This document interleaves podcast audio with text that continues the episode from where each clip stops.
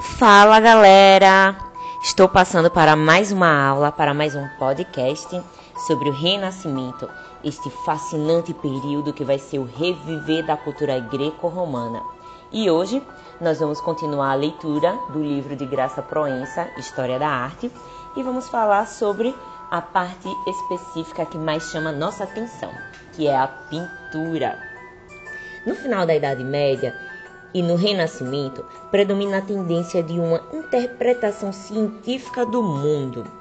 O resultado disso nas, arte, nas artes plásticas e, sobretudo, na pintura são os estudos da perspectiva, segundo os princípios da matemática e da geometria. O uso da perspectiva conduziu a outro recurso, o claro escuro ou tiara escuro, que consiste em representar na pintura algumas áreas iluminadas e outras na sombra. Até hoje essa técnica é muito usada, viu, galera?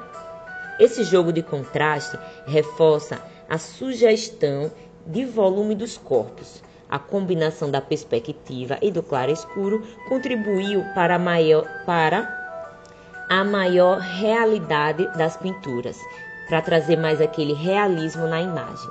Assim, a pintura do Renascimento confirma essas três conquistas que os artistas do último período gótico já haviam alcançado: a perspectiva, o uso do claro-escuro e o realismo. Outra característica da arte do Renascimento, em especial da pintura, foi o surgimento de um estilo pessoal. A partir dessa época, confirma-se a existência do artista como conceituamos hoje, um criador individual e autônomo, que expressa em suas obras seus sentimentos e ideias. Alguém, enfim, que cria de acordo com a própria concepção. Em decorrência disso, no Renascimento, são inúmeros os nomes de artistas que se fizeram conhecidos, cada um com características próprias. Lembram que a gente ia trabalhar assim? Nos nossos seminários eram vários artistas, vários grupos iam apresentar, mas esse podcast vai virar uma eternidade. Eu selecionei para vocês o queridinho, que vai ser o Leonardo da Vinci, que vai ter a busca do conhecimento científico e da beleza artística. Leonardo da Vinci, que viveu entre 1452 e 1519, era dotado de um espírito versátil que o tornou capaz de pesquisar e trabalhar em diversos campos do conhecimento. Aos 17 anos, esteve em Florença e foi aprendiz no estúdio de Verrocchio, escultor e pintor já consagrado. Em 1482 foi para Milão, onde se interessou por questões de urbanismo e fez um projeto para a cidade. Concedeu, concebeu uma rede de canais e um sistema de abastecimento de água e de esgotos previu ruas alinhadas, praças e jardins públicos. Por volta de 1500, dedicou-se aos estudos de perspectiva, ótica, proporções e anatomia. Nessa época, produziu inúmeros desenhos acompanhados de anotações e os mais diversos estudos sobre proporções de animais, movimentos, plantas de edifícios e engenhos mecânicos. Da Vinci manifestou grande interesse pela anatomia humana e procurou reproduzir com realismo o corpo humano. E pasmem, na pintura, Da Vinci produziu pouco. Vai ter então o famoso é, ar fresco né, da Última Ceia. Vai ter também cerca assim, de 15 quadros, entre os quais os que mais se destacam vai ser a Anunciação, Mona Lisa e a Virgem e o Menino. E adivinha então sobre quem nós vamos falar agora, qual obra eu escolhi? Isso mesmo, Mona Lisa. Eu quero que vocês façam assim. Pesquise agora, dê uma pausa, né, neste podcast. Vá lá no Google, pegue a imagem da Mona Lisa e fique me ouvindo e observando muito bem a imagem. Então, a Mona Lisa, que também é conhecida como Gioconda, que esta é a mais famosa pintura de Da Vinci, e também a obra mais, mais visitada no Museu do Louvre, em Paris. Alguns visitantes, porém, se decepcionam ao constatar que ela mede apenas 77 centímetros de altura por 53 centímetros de largura. O que mais chama a atenção vai ser o seu sorriso misterioso. Muitos se perguntam: ele está mesmo sorrindo? Talvez Da Vinci quisesse provocar essa dúvida. Mais do que isso, note o efeito de profundidade e luminosidade obtido pelo artista.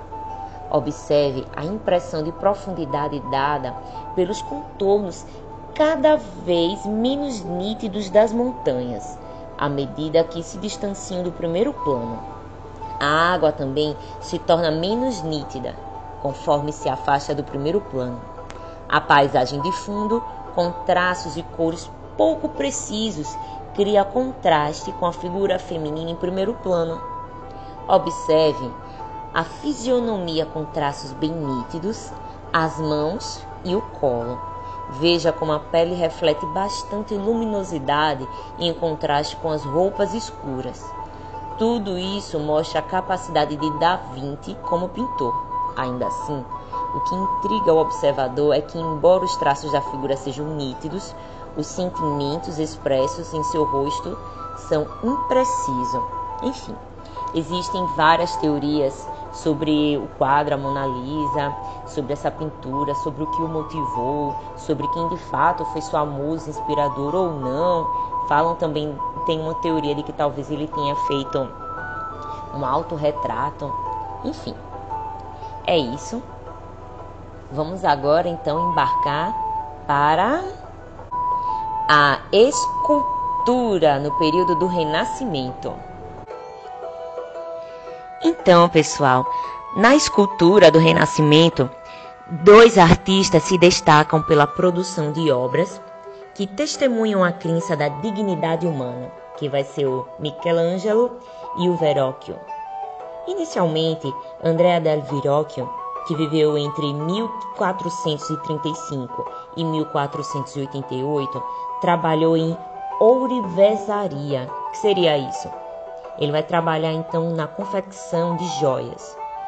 E isso acabou influenciando na sua escultura.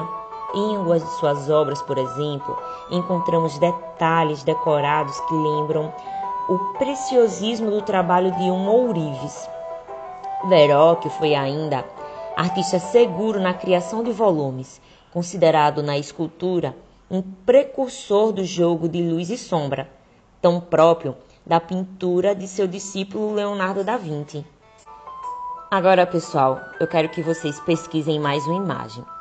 Quero que vocês pesquisem sobre o Davi de Verrocchio. Se escreve assim, o nome Verrocchio. V-E-R-R-O-C-C-H-I-O.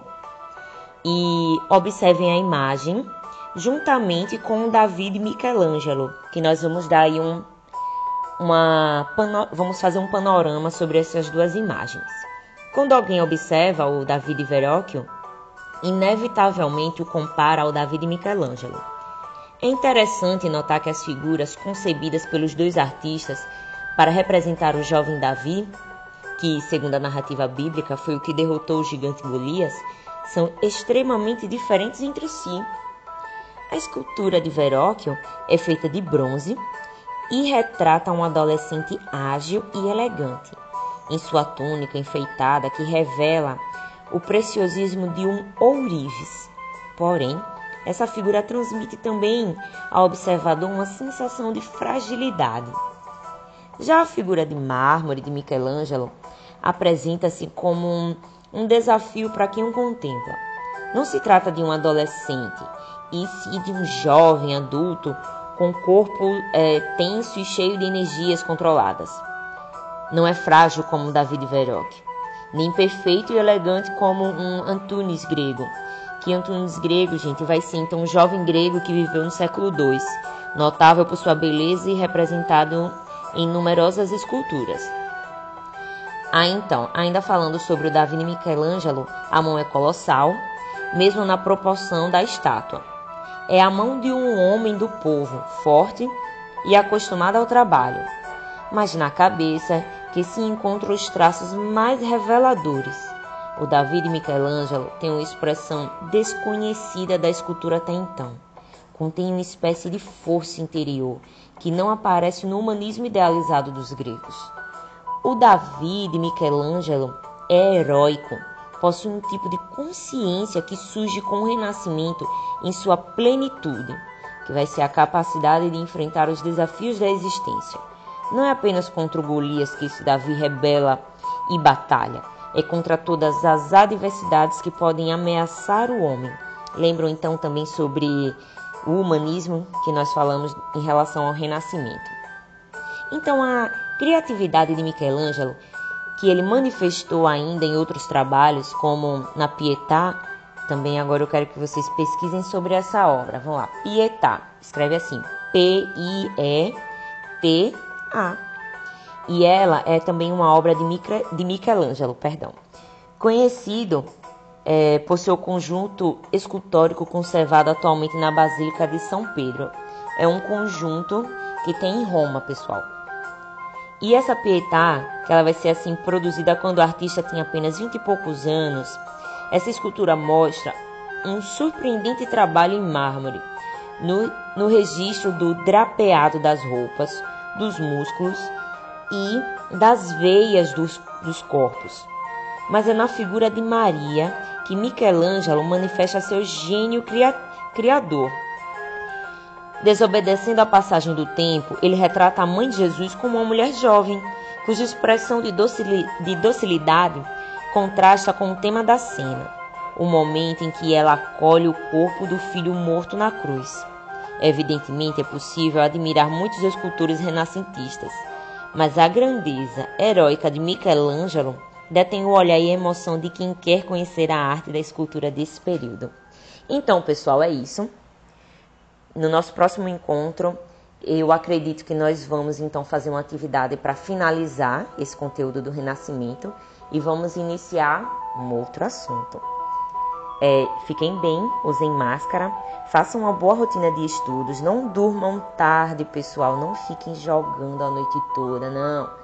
Tenham uma boa rotina, ajudem em casa, façam as tarefas também domésticas. Eu sei que esse período não está fácil para ninguém, mas tentem é, realizar pequenas tarefas no cotidiano de vocês, atividades, é, organizem um guarda-roupa, façam atividade física, tenham uma alimentação saudável. Breve esse momento vai passar e nós teremos a oportunidade de nos reconectarmos presencialmente mais uma vez. É isso. Ah, tem mais uma coisa. Deixei uma atividade lá no Google Forms como tem no roteiro de atividade, vai lá, clica no link e respondam. Vocês têm. É, o prazo de vocês é até o dia primeiro, no sábado. Coloquei a atividade hoje, dia 27, e tem apenas até o dia primeiro para responder, ok? Um abraço da professora Sandy.